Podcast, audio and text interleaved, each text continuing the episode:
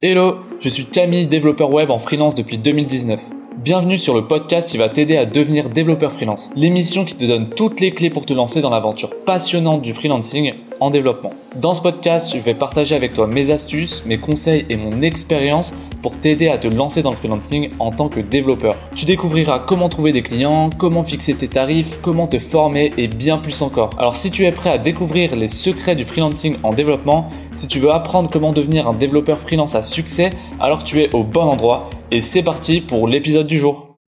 Salut les devs Aujourd'hui, je vais vous parler d'une liste d'ESN que j'ai créée. C'est un top 3 de mes ESN préférés, sachant que j'ai laissé mon coup de cœur pour la fin, donc reste bien jusqu'à la fin de cet épisode. Déjà, avant de commencer, je vais rappeler ce que c'est une ESN. Une, ESN, c'est une entreprise de services numériques euh, qui fournit des solutions informatiques aux entreprises clientes. Pour ça, elle va employer des consultants qu'elle va envoyer en mission bah, à sa place, entre guillemets, donc ces consultants, ça va être des freelances ou des salariés, peu importe. Mais en gros, ce que je veux dire, c'est que ça va être toi. Elle va t'envoyer toi faire ses missions et en gros, elle t'apporte des clients pour faire très simple. Si tu veux plus de détails sur ce que c'est, tu peux aller voir l'épisode 21, c'est trouver une mission freelance grâce aux ESN. Donc commençons ce top 3 par Horizon.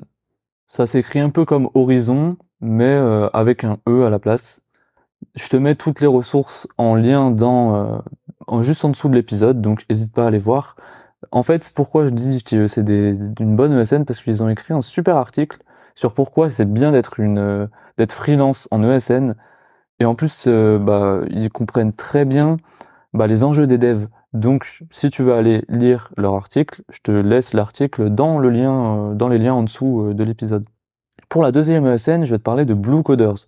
Ça fonctionne avec une plateforme, donc en soi, c'est bien une ESN, mais ça fonctionne un peu comme Malte. Sauf que, à la différence de Malte, c'est elle qui gère tout pour toi.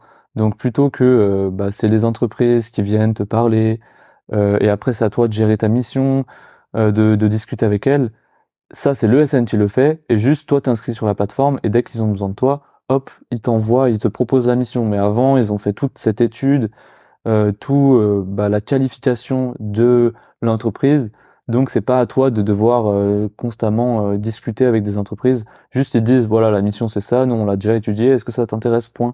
Donc ça c'est plutôt cool. Et je le rappelle, ça s'appelle Blue Coders. Je te laisse le lien en dessous, de, de l'épisode. Et enfin, pour terminer ce top 3 avec mon coup de cœur, euh, bah, c'est Mineo. Mineo Recrutement. C'est l'ESN dans laquelle bah, j'ai été. Et ils prennent que 10% et ils prennent leur marge en me vendant plus cher. Donc en gros, je perds rien pour avoir le calcul, je te, renvoie encore vers l'épisode 21. Et euh, bah, ils m'ont trouvé une super entreprise dans laquelle je suis grave monté en compétences, que ce soit en refactorisation ou en test d'intégration.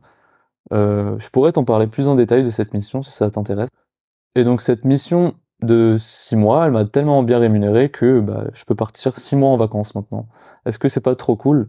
Là, dis-toi, à l'heure où j'enregistre cet épisode, demain, je suis dans l'avion pour le Japon ça va être 14 heures de vol, donc j'appréhende un peu, parce que 14 heures, c'est très long, et euh, bah il y aura pas internet. Alors oui, on pourrait se dire, mais tu vas survivre, c'est bon, mais 14 heures, c'est très long, surtout quand tu dois rester assis, et que tu peux potentiellement pas te lever, rien faire. Euh. Bref, je l'ai jamais vécu et j'ai hâte de voir ça.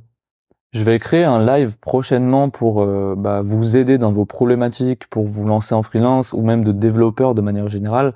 Je laisse le formulaire en dessous de l'épisode, n'hésite pas à y répondre parce que bah, selon tes réponses, ça va orienter le live et donc je vais répondre au mieux à tes problématiques. Donc ce serait euh, mieux si j'avais euh, quelques voilà quelques critères pour euh, pour te plaire au mieux et pour t'aider au mieux. Donc n'hésite pas à remplir ce formulaire, il est très rapide à remplir. Et voilà, moi je te dis à la semaine prochaine.